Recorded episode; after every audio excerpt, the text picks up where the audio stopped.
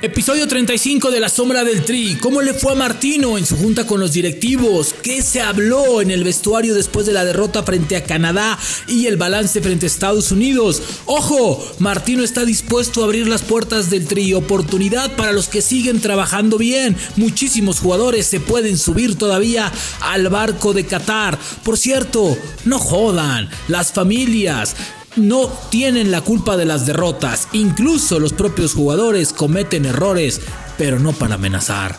Hay que ser respetuosos, hay que respetar. Así arranca el episodio 35 de La Sombra del Tri. Esto es La Sombra del Tri, un podcast con Rubén Rodríguez, exclusivo de Footbox.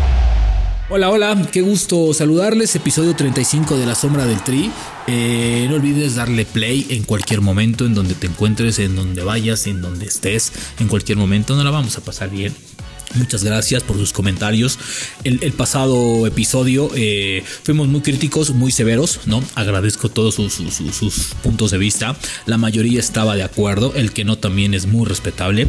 Y bueno, pues creo que parte de ello es lo mal que se está trabajando en el fútbol mexicano y que nos vamos a dar cuenta en el fin de semana con el repechaje. Repechaje que se juega a no perder. ¿Por qué? Porque no hay gol de visitante. ¿Por qué? Porque se premia al que hizo un torneo mediano.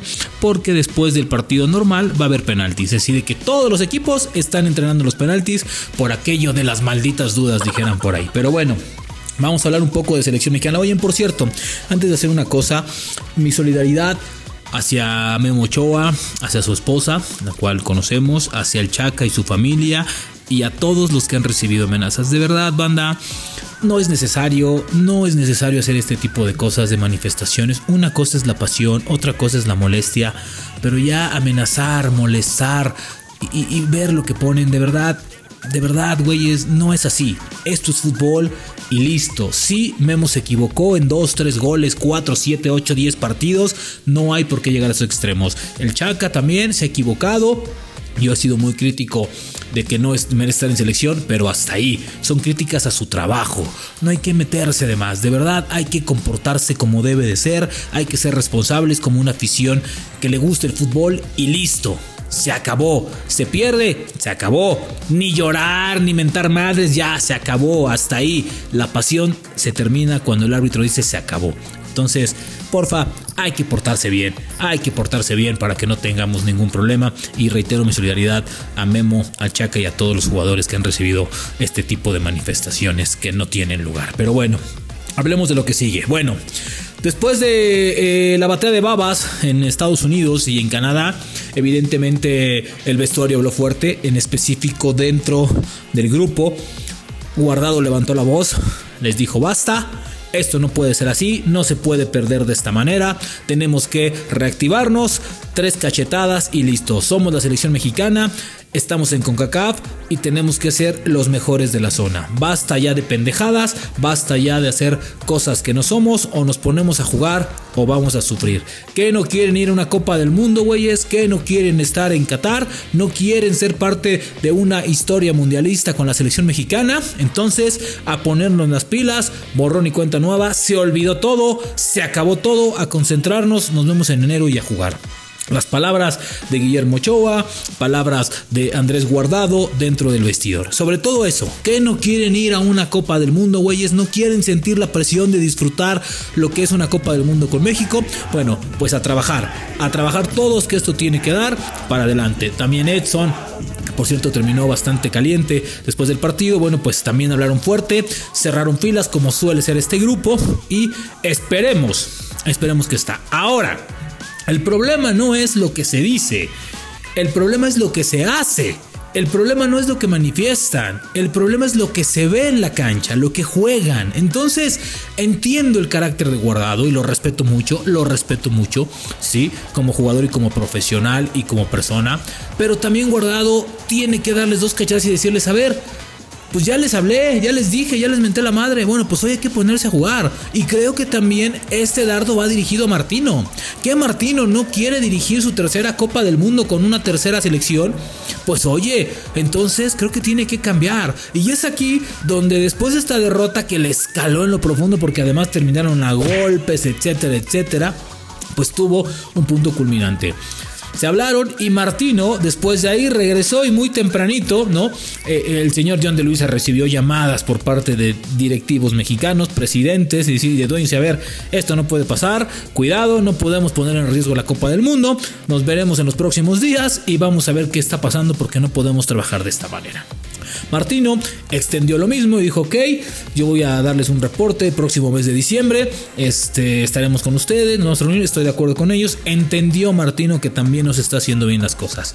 ¿Qué puede pasar? Bueno, creo que pasa, creo que va a pasar lo congruente, o, o al menos esperamos eso. Lo vamos a ver este enero, sí, pero tal vez se abran las puertas para los jugadores que terminen haciendo bien las cosas, ¿sí? Jugadores que han tenido un rendimiento con sus equipos importante y que no han sido valorados, es más, incluso en la misma selección mexicana, ¿eh? Jugadores que vienen participando bien, que están haciendo bien las cosas, que quieren sumar, que están trabajando. Caso Salvador Reyes del América, ¿por qué no dar una oportunidad ahora que se está abriendo la posibilidad? Gerardo Arteaga, que está en Bélgica jugando bastante bien. ¿Sí? Y así hay otros más que creo que se están ganando la posición. ¿Por qué no voltear a ver a los chavos de León? A ver, Osby, Osvaldo Rodríguez, que a ver, lo has llevado, pero no has dado oportunidad. Bueno, pues es momento de darle el punto para ver si realmente está para el Mundial de Qatar. Y otros chavos por ahí, ¿eh? No por un partido. Tratar de que Vega esté sano al 100, al 100, para que pueda regresar a la selección y brinde un mejor partido. Entonces, hay tres o cuatro jugadores que yo pensaba que a lo mejor ya no tenían alguna posibilidad, pues no, ¿eh? a lo mejor se les abre en este abanico que está abriendo Martino para encontrar la solución, para encontrar mejores formas. Habíamos hablado de que era predecible, ya le movió un poquito ahí jugando con una línea de 5 mentirosa, luego por ahí un par de contenciones, o sea, le movió un poquito, ¿sí? Pero yo insisto, este equipo sigue sin dar lo que puede dar, ya nos dio una probadita, entonces, hace año y medio evidentemente. Bueno, pues hoy,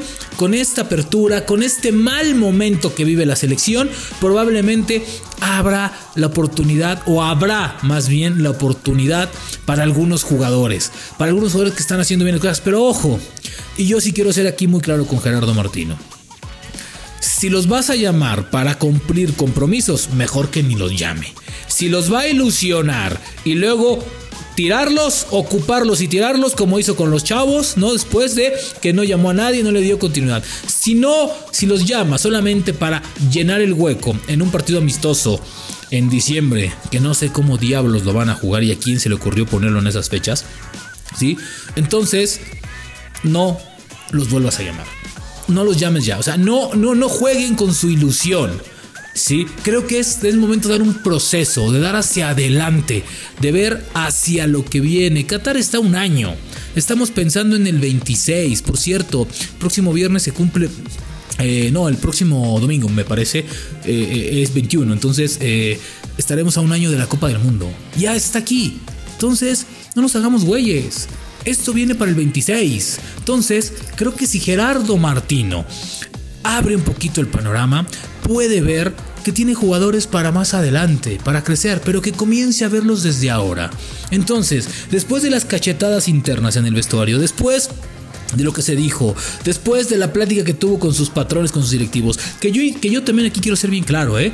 Creo que ya es momento también de que John de Luisa y Torrado le exijan más, pidan más, levanten la voz, que a ver señores, estamos con esto y que también se vean, porque a veces yo no los veo, yo no veo la parte de, dirección deportiva en la selección y no me digan, es que a mí no me gustan los reflectores, es que a mí no me gustan las cámaras, es que yo trabajo, no, no, no, no, no, a ver, santo que no es visto, no es respetado ni adorado, ¿eh? así de que ojo con ello. Entonces, a verse más, a expresarse más, a exigir más ya, ojo, no llegar a los extremos como Ricardo Peláez, que bueno, casi era el equipo completo y no existía nadie más. O sea, el protagonismo tampoco es bueno. Pero creo que sí llega un punto en el que la selección necesita más presencia. Que hablen más, que se vean más caras y obviamente que se juegue más. Entonces, con esto, ojalá y México esté aprendiendo, que la selección mexicana esté comprendiendo la gravedad de lo que pasó. Y ya claro un punto porque los seleccionados parece que, tampoco abren un poco más el panorama. No es, las críticas no son por lo de la eliminatoria, es por perder tres partidos seguidos en menos de seis meses con Estados Unidos. Y después porque Canadá te casi, o más bien casi te gana los dos partidos. Te gana uno y te sacó un empate en el Azteca. O más bien dejó ir dos puntos en el Azteca, porque Canadá debió haber ganado en el Estadio Azteca al ser mejor equipo. Entonces, creo que con esos antecedentes, México tiene que ver hacia adelante. Se abre el abanico de posibilidades, qué bueno, pero reitero, para darle proceso, para darle seguimiento, no para utilizarlos cumplir con el compromiso que deja billete y después ya a ver cómo te las arreglas. Esperemos que la selección haya comprendido y como dice Guardado y como les dijo Guardado, Memo y Edson, que no quieren ir a un mundial, güeyes. Todo el mundo queremos ir a un mundial. Entonces, ojalá la selección comprenda eso y le metan más compromiso a este asunto. Así cerramos el episodio 35 de La Sombra del Tri. Nos vemos la siguiente, o más bien nos escuchamos la siguiente semana. Ya a un año de la Copa del Mundo. Un gusto. La sombra del Tri con Rubén Rodríguez, podcast exclusivo de Footbox.